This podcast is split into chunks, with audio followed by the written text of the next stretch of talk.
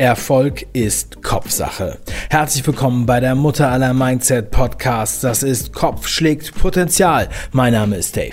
In dieser Show stelle ich ganz besonderen Menschen elf Fragen, die sie aus ihrer Komfortzone locken. In der heutigen Sendung präsentiere ich voller Stolz Hermann Scherer. Er gilt als einer, wenn nicht der, Top-Speaker in Deutschland, obwohl er selbst sich als introvertiert und eher isoliert bezeichnet. Aber in dieser Isolation schrieb er schon über 50 Bücher, von denen man jedes gelesen haben sollte.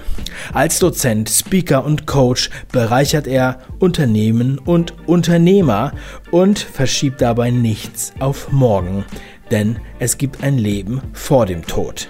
Ich freue mich außerordentlich. Hermann, herzlich willkommen zur Show!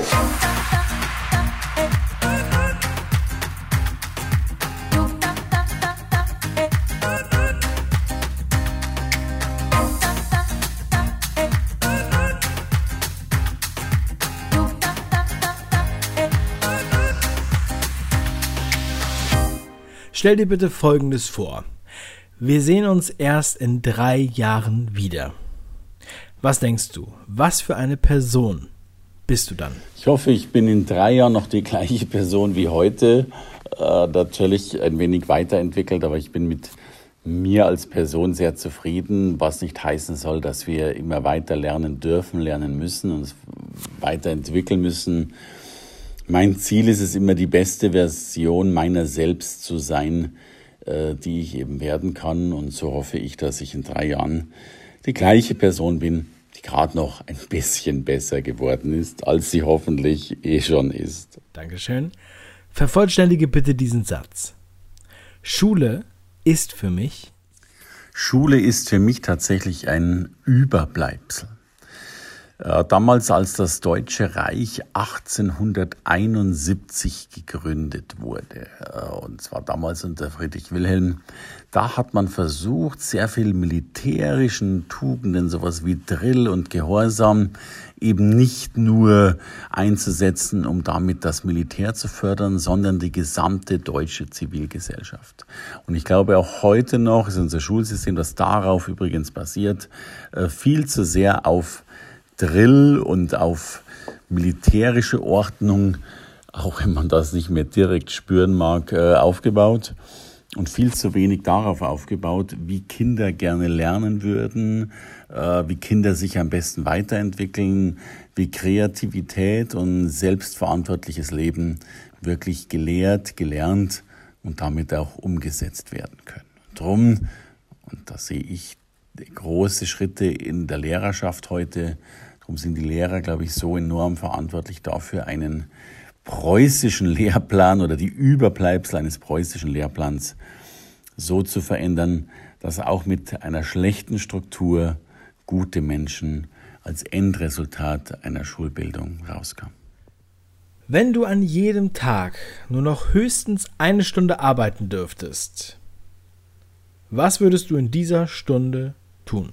Eine Stunde am Tag äh, würde ich natürlich dazu nutzen, um Bücher zu schreiben. Ich habe jetzt 50 Bücher geschrieben, glücklicherweise auch schon einige Spiegel-Bestseller. Ja, ich würde dann eine Stunde pro Tag ein Buch schreiben, beziehungsweise genau eine Seite schreiben. Ich denke, dass man für eine Seite ziemlich genau eine Stunde braucht. Für ein Buch braucht man 220 Seiten. So würde ich also, wenn ich jeden Tag eine Stunde arbeite und darin eine Seite Buch schreibe, nach 220 Tagen tatsächlich auch ein Buch fertig geschrieben haben. In was für einer Fernsehsendung wärst du gerne? Also von Kochsendung bis Actionfilm ist alles erlaubt. Was würde inhaltlich in deiner Fernsehsendung passieren? Mein Traum ist einmal einen Marktplatz aufzustellen und auf diesem Marktplatz Menschen zu suchen, die kein Geld haben, vielleicht sogar verschuldet sind, vielleicht Hartz-IV-Empfänger sind, um denen anzubieten, Millionär zu werden, indem sie einen Vertrag unterschreiben, der sie verpflichtet, nur noch die Dinge zu tun, die nach einem gewissen Regelwerk funktionieren, nachdem wir eben glauben, dass man mit diesem oder jenem Verhalten ein Millionär wird. Das fängt schon damit an, dass man gewisse Untugenden wie zum Beispiel Rauchen und Co. weglassen müsste. Zum einen, weil man sich viel Geld spart und zum anderen, weil Rauchen weder förderlich noch zeitbringend ist. Ich glaube, dass man wenig Menschen finden würde, die bereit wären, den Preis dafür zu bezahlen. Jeder will ja gerne Millionär sein, die wenigsten wollen Millionär werden. Aber diejenigen, die den Preis dafür zahlen würden, die würden wahrscheinlich auch in einer absehbaren Zeit von drei, vier, fünf, sechs, sieben Jahren auch Millionär werden. Und das wäre die Fernsehsendung, in der ich zu gerne auftreten würde als Protagonist, als Millionärsmacher für Menschen, die nicht glauben können, dass sie jemals Millionär werden könnten. Stell dir mal vor, du würdest heute deinen persönlichen Highscore deines Lebens angezeigt bekommen. So wie beim Videospiel. Wo würdest du besonders punkten? Mein Highscore wäre mit Sicherheit ein Score im Bereich Vorträge halten, Reden halten, Menschen inspirieren. Da darf ich unbescheiden sagen, nach ich weiß nicht wie vielen 3000 oder noch mehr Vorträgen, da scheine ich vieles gut und vieles richtig gemacht zu haben und da würde ich wahrscheinlich eine ganze Menge von Punkten kriegen. Das Besondere im Leben ist ja aber, dass man nicht unbedingt die Punkte haben will, die man bekommt, sondern ganz gern an den Stellen schraubt, an denen man ganz gerne vielleicht noch Punkte haben möchte und heute zu wenig hätte. Mein Punktestand im Bereich Menschlichkeit, im Bereich Menschen helfen, ist mit Sicherheit nicht so hoch, wie ich ihn mir ganz gern wünschen würde. Ich wäre sehr dankbar, wenn aus den Vorträgen, die durchaus natürlich auch eine Nachhaltigkeit und eine Wirkung haben, aber was wäre es schön, wenn man hier eine noch viel größere Wirkung, eine noch viel größere Nachhaltigkeit und damit vielleicht eine noch viel größere Veränderung bei dem einzelnen Menschen, als auch vielleicht sogar bei der Menschheit erzielen würde. Denn ich glaube, wir sind alles noch Wesen, die auf einer Entwicklungsstufe sind, die noch lange nicht ausgeprägt ist, noch lange nicht die Form hat, die wir Menschen uns selbst wünschen. Wir beginnen ja jetzt erst in eine Zeitrechnung zu gehen, wo wir uns das erste Mal die Fragen nach dem Sinn stellen. Die meisten Menschen haben bis vor kurzem noch seit Bestehen der Menschheit mehr oder weniger nur daran gearbeitet zu überleben. Und hier sind jetzt die ersten Generationen auf diesem Erdball, die sich nicht mehr die Überlebensfrage stellen dürfen oder stellen müssen, sondern die Frage stellen können, was fange ich mit meinem Leben eigentlich an? Warum bin ich angetreten im Leben? Was ist der Sinn, den ich äh, gerne in meinem Leben geben will und damit auch gerne den Menschen geben will, die mit mir leben und damit auch die Welt ein wenig beeinflussen will, als äh, verändern will und sie verbessern will, als sie vorher eben war. Du darfst dich mit nur einem Hashtag beschreiben. Welches ist das und warum? Mein Hashtag wäre Hashtag jenseits vom Mittelmaß, weil auch eins meiner Bücher so heißt und das wiederum heißt so, weil alle Menschen zu mir immer wieder sagen, dass ich eben gerne jenseits des Mittelmaßes bin, anders bin ich. Ich hasse Normalität, die wir natürlich auch brauchen, aber normal ist der kleine Bruder von langweilig, normal ist äh, äh, Eichenwand rustikal, normal sind Toilettenpapierrollen auf dem Rückfahrsitz im Auto, normal ist äh, Schießer Feinripp. Und wir wollen nicht normal sein. Wir glauben immer, dass Normalität gut und richtig ist. Aber kein Mensch will normale Ergebnisse haben. Jeder von uns will outstanding sein. Ich denke immer, wenn jemand eine Präsentation gehalten hat und man fragt, Mensch, wie war ich? Und dann kommt die Antwort normal. Dann ist das ein Drama. Oder wenn im Zeugnis drin steht, der Mitarbeiter war normal, dann sind das alles Dinge, die keiner hören will. Wir wollen außergewöhnlich sein, besonders sein, großartig sein. Drum Hashtag jenseits vom Mittelmaß. Oder, wie es hier richtig heißt, grammatikalisch jenseits des Mittelmaßes. Welche verstorbene Persönlichkeit würdest du gern treffen und was würdest du sie fragen? Ich würde mich unheimlich gern mit Albert Einstein treffen.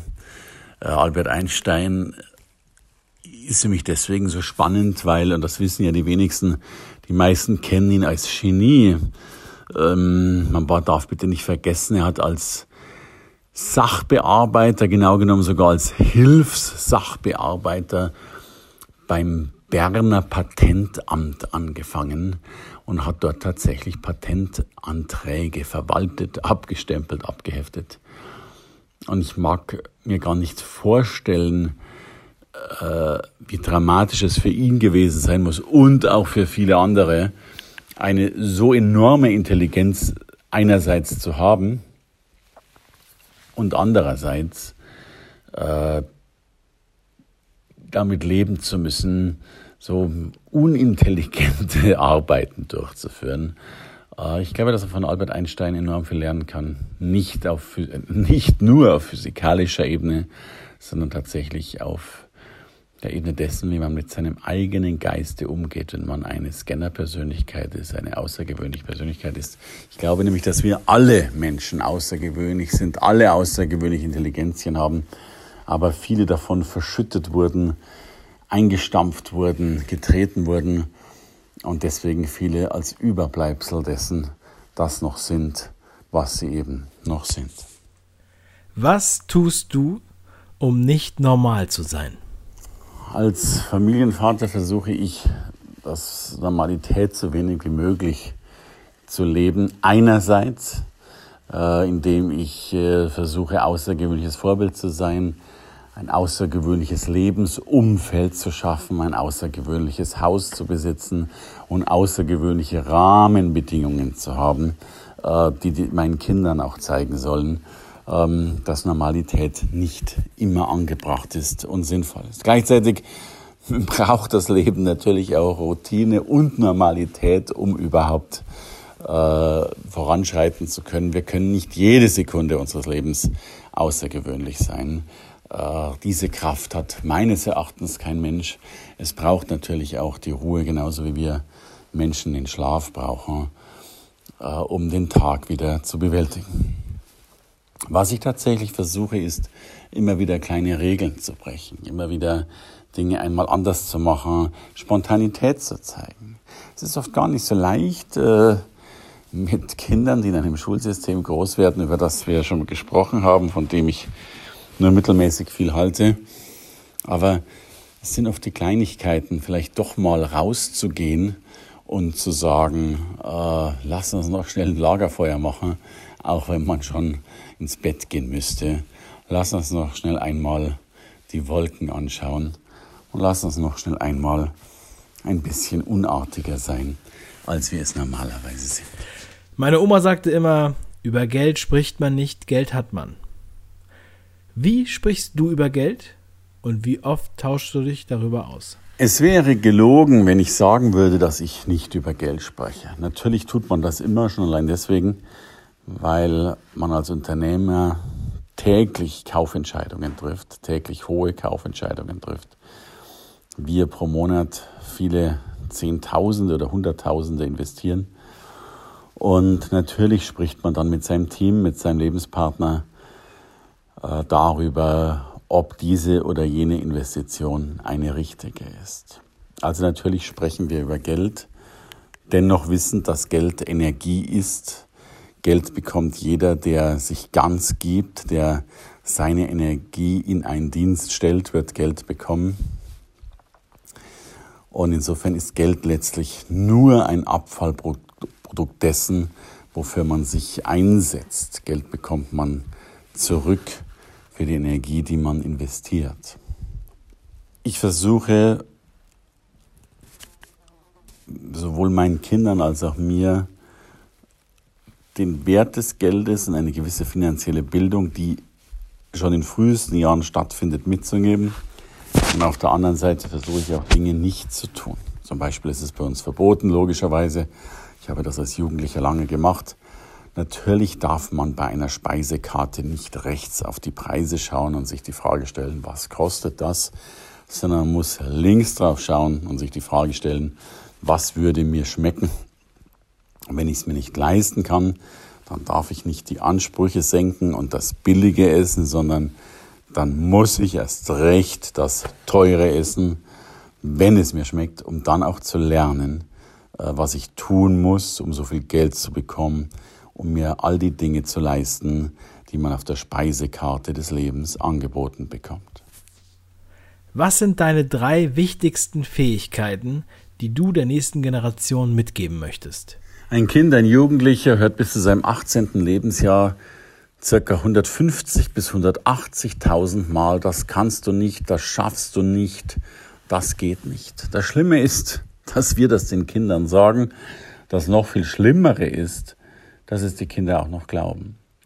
Und insofern haben wir es fast immer geschafft, dass wir Jugendliche, junge Erwachsene dazu gebracht haben, zu wissen, dass sie Dinge nicht schaffen. Zu wissen, dass sie zu vielem nicht fähig sind. Und die Grundfähigkeit, die ich gern mitgeben möchte, ist genau das Gegenteil. Das, was wir Selbstwirksamkeitsüberzeugung nennen. Dass wir Kindern zeigen, dass sie selbstwirksam sind, dass sie selbst etwas erreichen können und dass wir sie davon noch überzeugen können, dass sie es können, dass sie also selber wissen, dass sie fähig sind, Dinge zu verändern, ihr Leben zu verändern.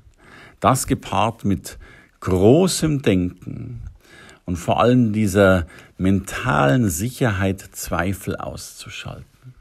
Shakespeare sagte einmal so schön, Zweifel sind unsere größten Verräter, weil sie das verhindern, was eigentlich möglich gewesen wäre. Und wenn wir es schaffen, junge Menschen